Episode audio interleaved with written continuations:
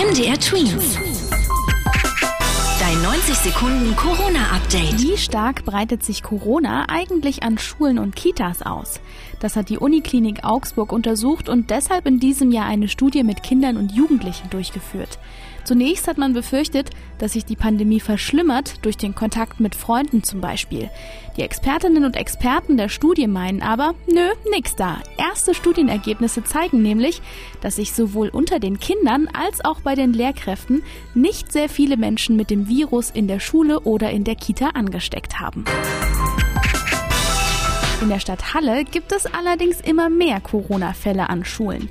Das hat die Stadt mitgeteilt. Allein letzte Woche haben sich demnach 29 Kinder und Jugendliche mit dem Virus infiziert. Amtsärztin Christine Gröger meint, dass man das aber nur schwer erklären kann. Ein möglicher Grund für den Anstieg sind Projekttage, die erst vor kurzem durchgeführt wurden. Insgesamt seien die Zahlen aber noch immer überschaubar, so die Ärztin. Kinder und Jugendliche ab 12 sollten sich impfen lassen. Das meint gerade die Deutsche Gesellschaft für Kinder- und Jugendmedizin. Wie der Verbandspräsident Jörg Dötsch gesagt hat, ist der Nutzen der Impfung viel größer als das Risiko. Deshalb rief er dazu auf, Kids ab 12 Jahren impfen zu lassen, genauso wie die Erwachsenen. Damit möchten die Expertinnen und Experten weitere Schulschließungen verhindern. MDR Twins.